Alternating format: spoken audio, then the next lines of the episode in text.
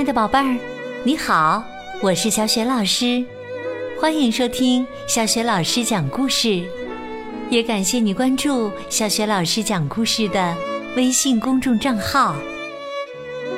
下面，小雪老师继续为你讲《营救橡果男孩》的下集。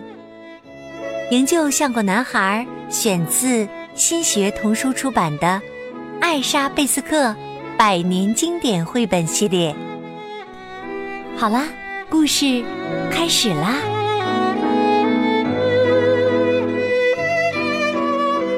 营救橡果男孩下集。上一集当中，我们说到，橡果男孩和小榛子人坐上大船，启航回家。可是，在路上，他们的船被栗子男孩不小心弄坏了。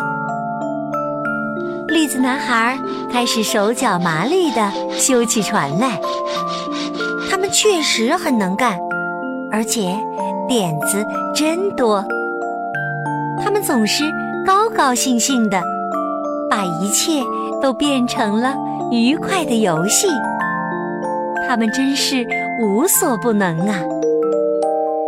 小榛子人儿和小丸子甚至开始佩服起他们来了。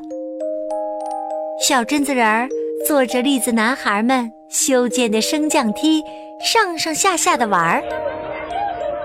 突然，他看到了大尾巴松鼠先生。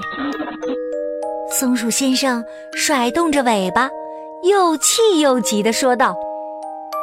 你跑到哪儿去了？害得我到处找你。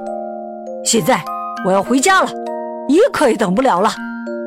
你们赶紧爬上来，坐到我的脖子上。奥克，坐在后面，老老实实的，别乱动。说完，松鼠先生就一口叼起小丸子的裤子。对孩子们来说，骑着松鼠回家的旅程，既艰辛又漫长。因为松鼠一次又一次的用大尾巴打它们，给它们教训。他说：“从没见过像他们这样不听话的孩子。”他还使劲儿的摇晃小丸子，但是最后。旅程还是完美的画上了句号。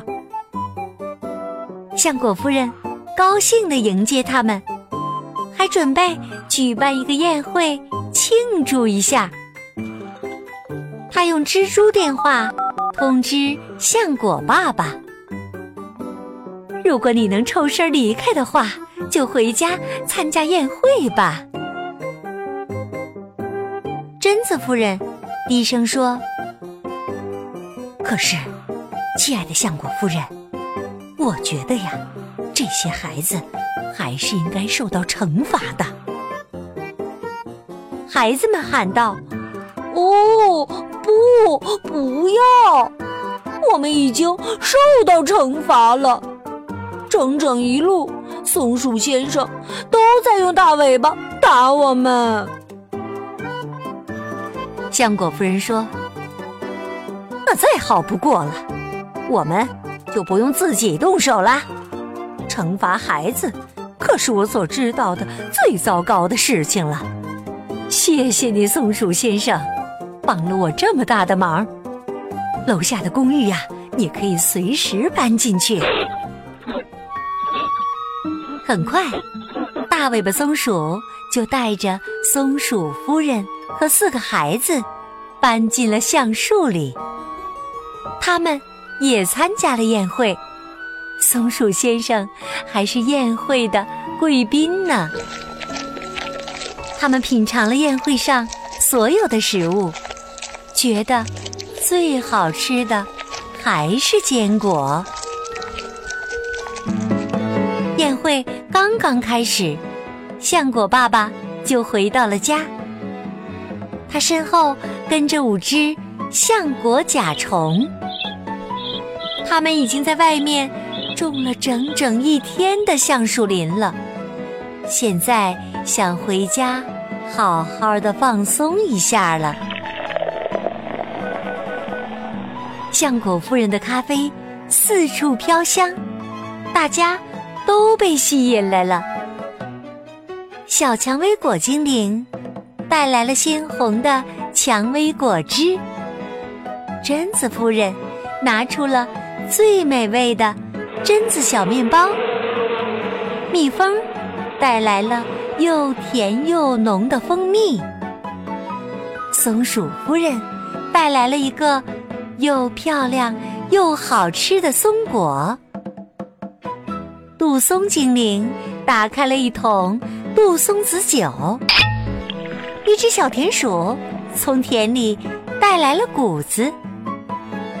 八只发光虫也带着它们的点点光亮赶来了。橡树脚下，大家围绕着。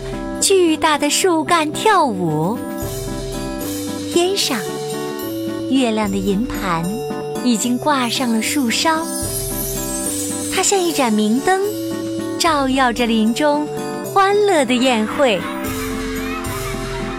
然而，我们的故事也在最美妙的宴会中结束了。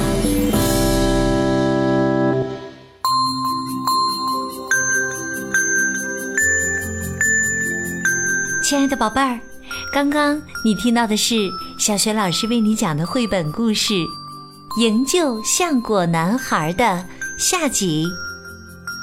宝贝儿，这一集的故事当中，小丸子和奥克为了躲避那个要揍人的老蘑菇精灵，他们把自己打扮成了什么？如果你知道问题的答案。欢迎你在爸爸妈妈的帮助之下，给小学老师微信平台写留言回答问题。小雪老师的微信公众号是“小雪老师讲故事”，欢迎宝宝宝妈来关注。微信平台上不仅有小雪老师每天更新的绘本故事，还有小学语文课文的朗读和小雪老师的原创教育文章。我的个人微信号也在微信平台的页面当中，可以添加我为微信好友。好了，我们微信上见。